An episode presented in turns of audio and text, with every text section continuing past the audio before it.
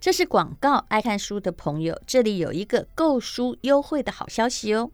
七月二十六到七月三十是虾皮漫漫宅书节，虾皮推出了许多购书优惠活动，主打书籍商品满二九九就免运，各式精选好书折扣六六折起。这次我也和虾皮合作推荐书单，推荐了十本近期喜欢的好书。当然也有我刚出的书了哈，书单里的书也都提供独家优惠价哦。购书满二九九，输入专属折扣码 Betty 五，蛮多字有点难拼，请你看资讯栏的链接哦。B E T T Y，这是我的英文名字 W U，可以再折五十元。虾皮的书籍都会定期推出优惠，像是诚品、读册等知名书店和出版社都有在虾皮开店。藏书齐全，退换货也非常有保障，推荐大家去逛逛虾皮宅书节，Google 搜寻虾皮书城就可以找到哦。除了买书，听众也可以去逛逛他们的文创小物跟动漫周边。七月二十六号到七月三十号，使用折扣券最高限抵三百元，非常划算，推荐给大家。相关资讯可以看看本集的资讯栏说明。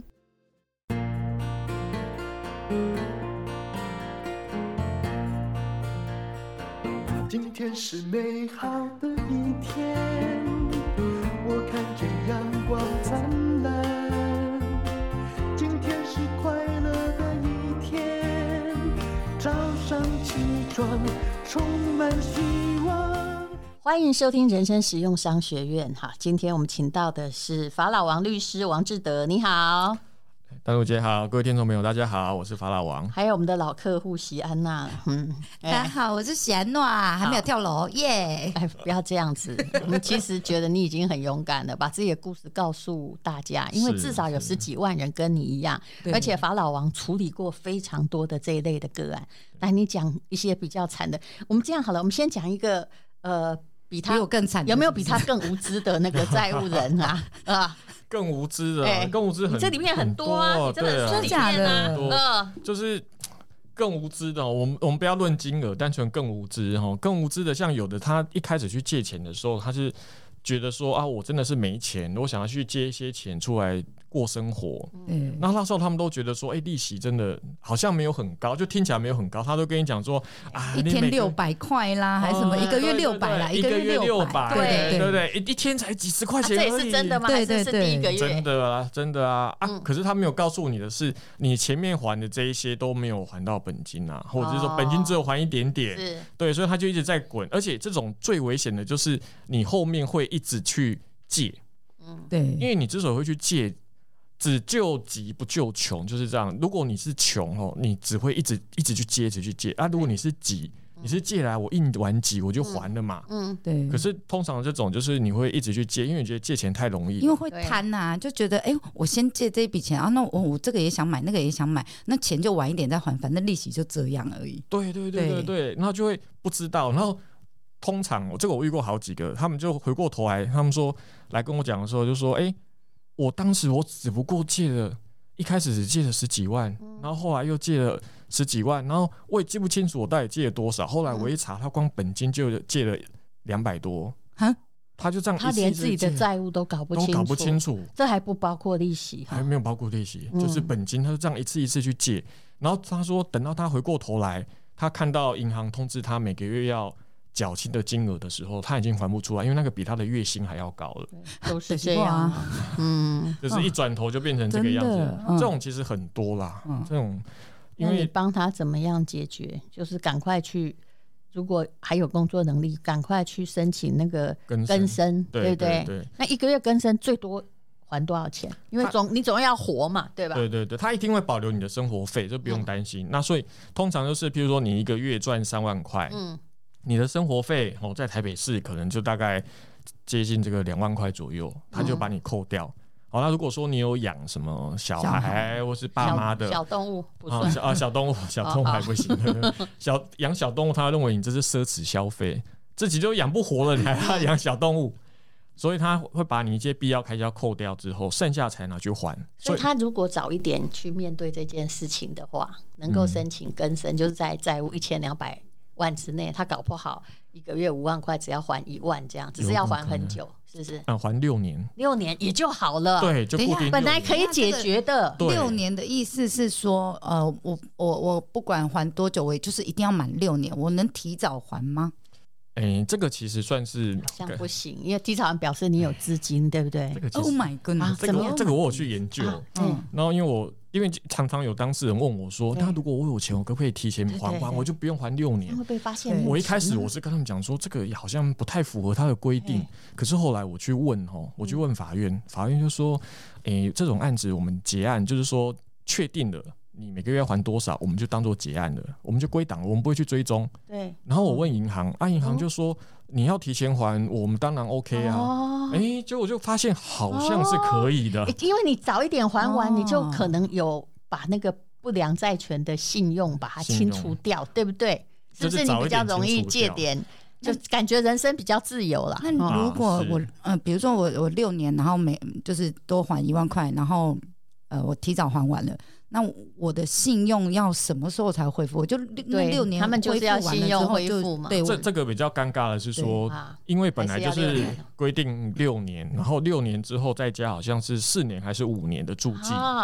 然后的注记是什么意思？就是说，他还是会注记说你有经过更生这样子，限制你的还是你还你限制你的信用能力呃，信用贷款能力。因为银行看到这个注记，他就不会借你钱。对，这一下至少要十年呐。嗯，所以你提早还也差不多就是十年。那你干嘛提早还啊？又没多收利息了，现在是不是？是是是啊，因为你还款的总金额变成是固定的。但是其实这个。告故事告诉我们哈，只要你了解这个，你万一欠钱，你就不要装不知道，你越早面对越好。对对对，嗯，就是不要觉得说就是没没不要去面对它就没事，嗯，那通常就是一直累积到你没有办法面对。哎啊，这样子算一算的话，我我我现在的年纪，我现在在四十多了，然后我再加个十年上去，我就五十多了。然后五十多之后，然后如果我要买房子贷款，那个银行也不会贷给我这五十多或六十多的老人了。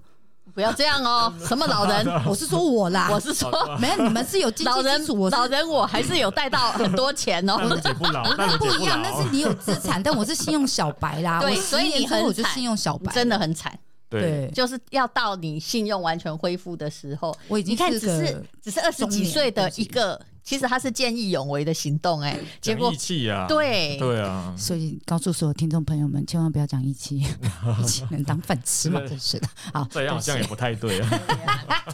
可是说真的哈，我看遇到喜安娜之后，我才真的发现那个债务会。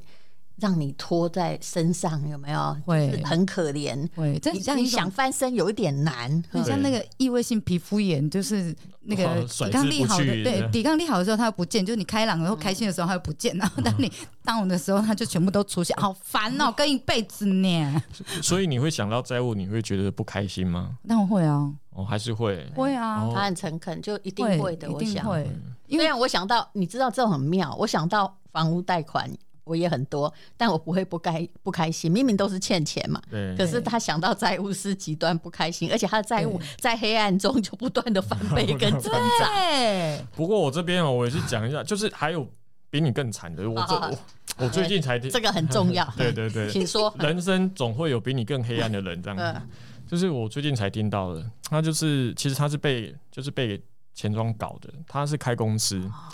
他开公司，然后公司就是有一段时间就刚好就是有点周转不灵。他一开始就跟周遭的朋友借嘛，可能几十万，然后一两一一百多这样子。哎，然后他后来他这个洞越补越大的时候，他就需要一笔资金，大概五百万。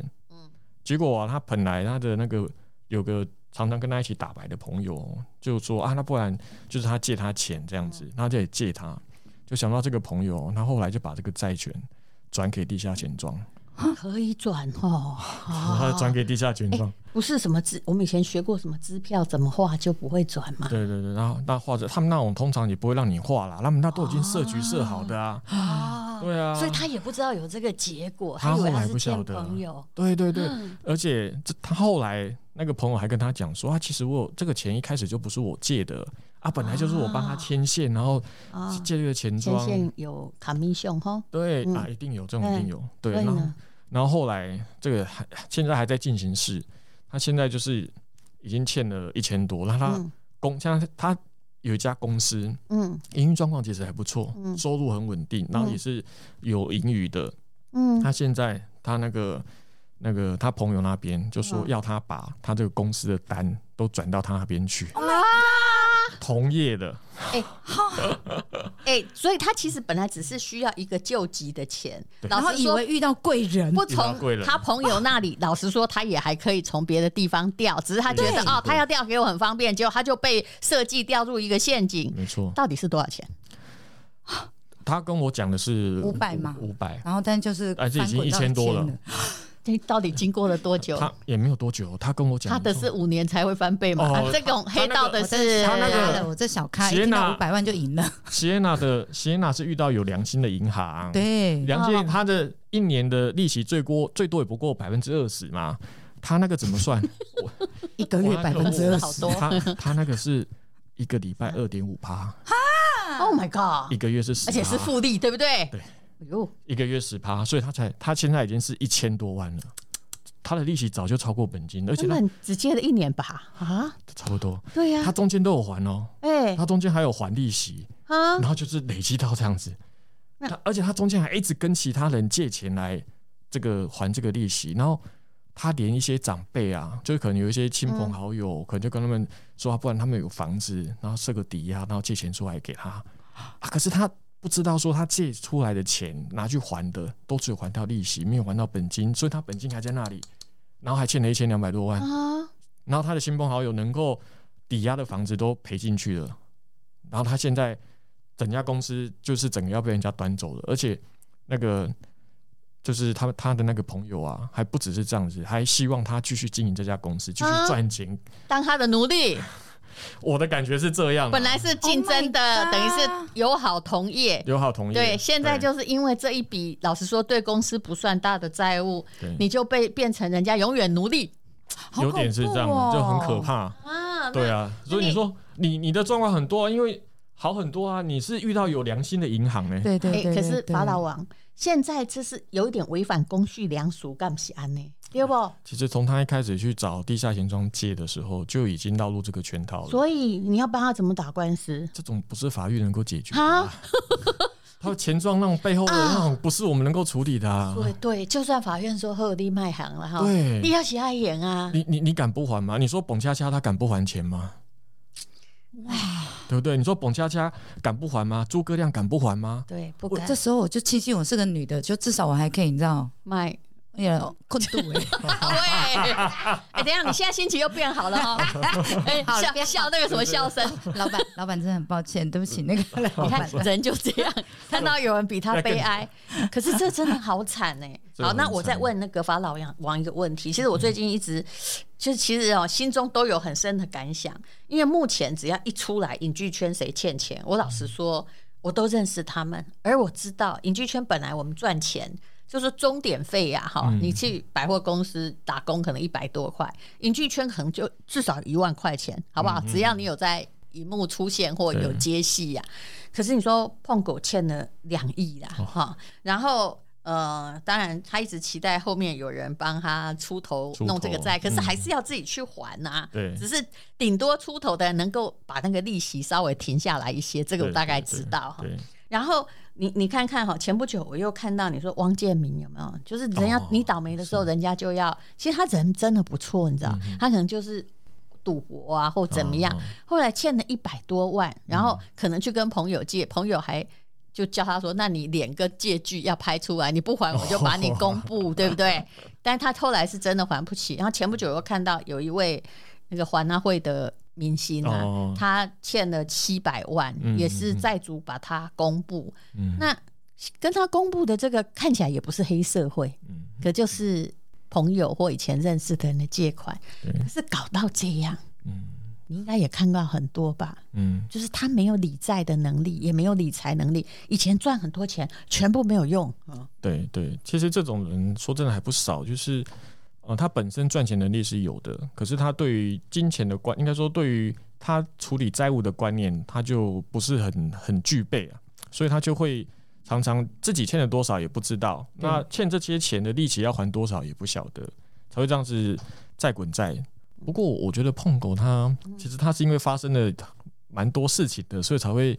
滚到这么大耶，就是感觉之前他怎么滚的？我有我们人生实用商学院有访问过，就是主要也还是电影，还有他是真的没有理在，嗯，他什么都是跟我一样躲着，那他也有点像席安娜，就说啊，这输的都算我的，因为曾经很厉害的赚过钱的人都是这样。但是你看影剧圈，当时那些啊，比如说诸葛亮啊、朱大哥啊，还有呃。几位以前在秀场很红的人，他们一天以前可以赚五六百万呢，但是到最后过世之前，连养小孩或养病的钱是真的没有，都没有。对啊，这种赚钱太容易，他们可能花钱也就花得很容易。谢娜是这种人吗？对，我会打肿脸充胖子。他没有花很多钱呐，对，但是就是。诶、欸，我就是不会理财，也不会理 财，数学又很差。所以，我们在这边慎重的跟各位小学生讲，数学很重要，一定要学好。那你现在对一个，他也只能再等那五年，对不对？对。哎、欸，那到底还剩五年哦，还是还剩那个？我们可以聊点开心的话题嘛？就是、那你要给他的建议有没有更具体一点的？哎、欸，万一哦，他可能会遇到一种状况，过四年，哎、欸，怎么法院？因为他不住户籍地，那个没有接到通知，我就住在户籍户籍地的隔壁而已。那他要注意些什么啦？嗯，哦，就是信还是要收啦。哦，就是法院的知的公文来都还是要知道啦。哦，要不然你有时候你根本不知道自己发生了什么事情。那其实这这五年当中，我我是认真觉得，如果可以的话，就是去找一些比较正常的工作，哦，展现出来我是有重新。振作的一个迹象，我才不会让法官觉得说你才四十几岁，你就在这边摆烂不工作。那你这样子要让法官怎么同情你哦？因为像这种案子里面哦，法官的态度是重要的。等等等等等等，可你讲的很对，可是他这不算正常工作。等等等等，我想要知道的是，就是所谓的正常工作，就是要劳健保，然后跟薪转吗？哎，你这样讲，我真的也很难。怎么办？他找不到。对啊，对啊，又不能自己开公司。对，他要搞一个什么个人工作室之类的。哦，没有啦，个人这我们私底下聊。好，我知道了。可是他现在很困难，他连去找工作要让法官觉得我我有诚意，诚意对，或者是去其实像有很多来找我的，他们是自己摆摊的，也有，也可以，也可以，然后或是去打零工的。也可以、嗯，可是无以证明啊！哎、欸，无无以证明，无以证明你有收入啊？还是就是那种工读生费用 也算，就汇入你账户的也算。呃，这种当然算，这种当然算。哦、就是如果说是可以去找那种比较有正常薪水的哦，嗯、像以前哦，是因为。就怕法院来扣薪嘛，对对，会扣很多。可是说都这样，对，可是现在其实都有限制，就是说你不能够扣超过三分之一，哦，而且你还要保三万扣一万，还勉强活下去，还可以活啦，就是不会让你活不下去。所以扣就让他扣啦，就是我至少有展现出来，我是有重新振作、重新要开始新生活的机会嘛。这是我去谈完呃那个卡务呃卡在智商之后做的动作，还是我现在就要做？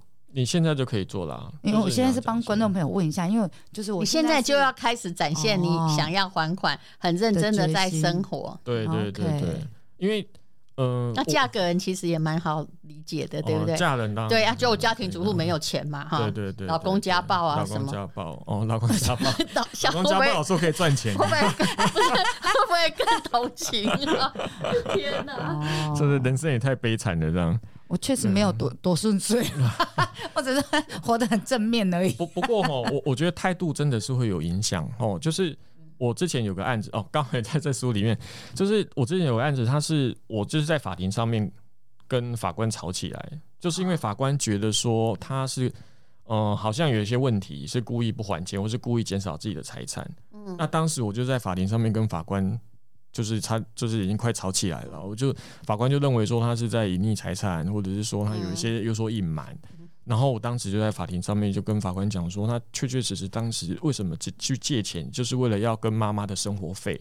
那他现在一个月生活费两个人加起来才不到五千块，嗯，过这么辛苦，然后他现在也很努力的在工作，然后之所以法官会怀疑他，是因为他有他的名下有一个那个证券户，里面是有股票进出，可是那是他姐夫在使用，然后法官觉得只要他。那你说是姐夫，连人头都不能借人家，不能借人家。哎，我就是为了这件事情跟法官都都已经快吵起来了，哦、所以那时候我才跟法官讲说，那这种他这种情形，你他姐姐帮他妈妈付医药费，一付就是几十万，嗯，那他怎么会好意思跟姐姐讲说我现在要理债？那对，对我怎么怎么有点讲出这种话？法律不外乎人情嘛，是啊。有结果后来呢？就。哎、欸，不过那一件后来法官还是准了，就是因为在法庭上面、哦、让他更生这样，就是让他更生，因为他在法庭上面也真的是就是有表现出他的诚恳啊。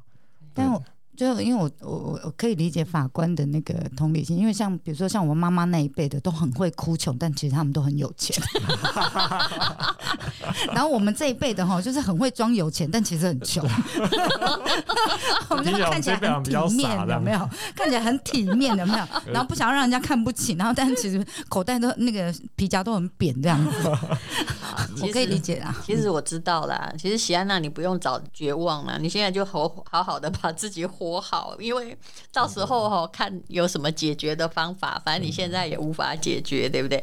可是想来，嗯，要去找个正常工作。不太可能摆摊呐，嘿，对，真的 就是要让人家感觉你是有收入，在赚点什么钱。嗯，我是想要正常生活的。对，嗯、对。如果说你还是把。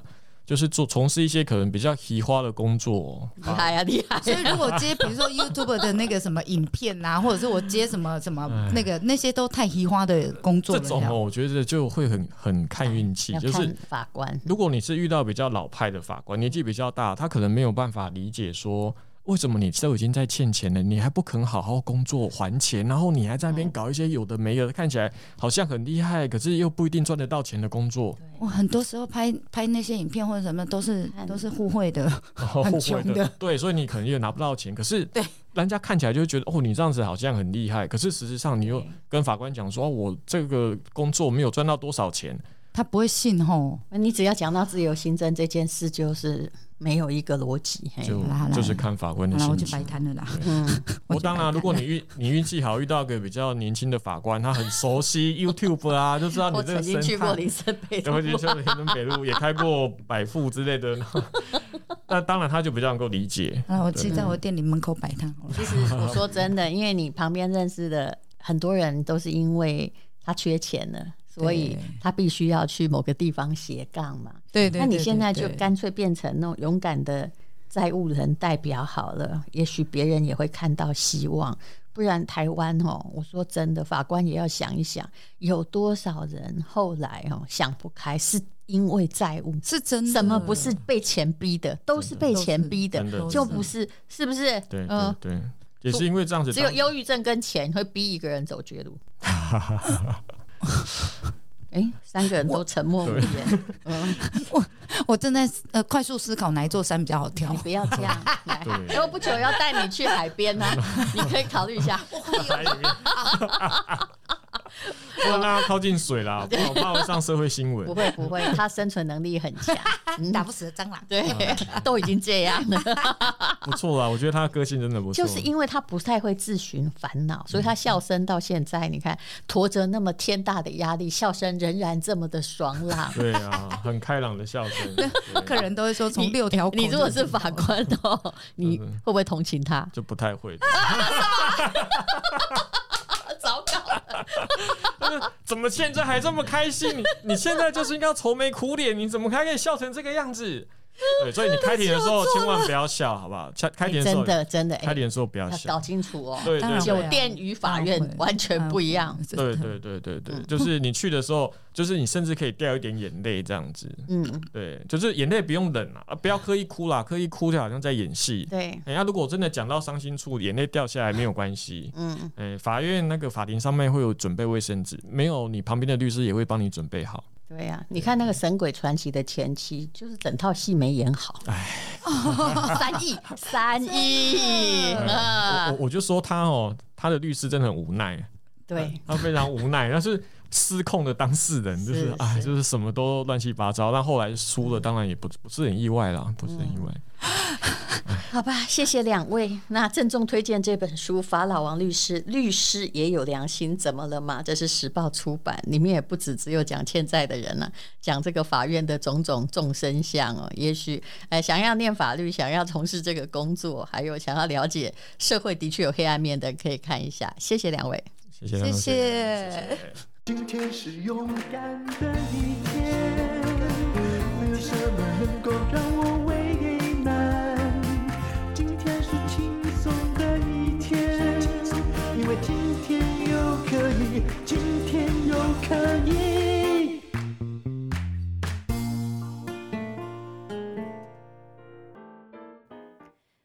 这是广告这是一堂非常特别的情商课。是由我和张怡云博士一起开设的。如果真的要夸张的讲起来，我们应该聚集了一百年的功力了吧？这个题目叫做“让你内心强大的情商力必修课”。张怡云博士是台湾情商教育的始祖，而我基本上算是一个内心强大的人。不过你要知道，内心强大可不是天生强大，是磨练出来的。有的人在环境的磨练下会变得很坚强，很坚强的同时也可以很柔软。可是有些人在环境的折磨之下就会变得越来越脆弱。到底秘诀在哪里呢？让我们来告诉你。我们都说要做自己，可是做自己其实是很费力的。怎么样跟周遭的环境协调，又能做自己，那就需要情商了。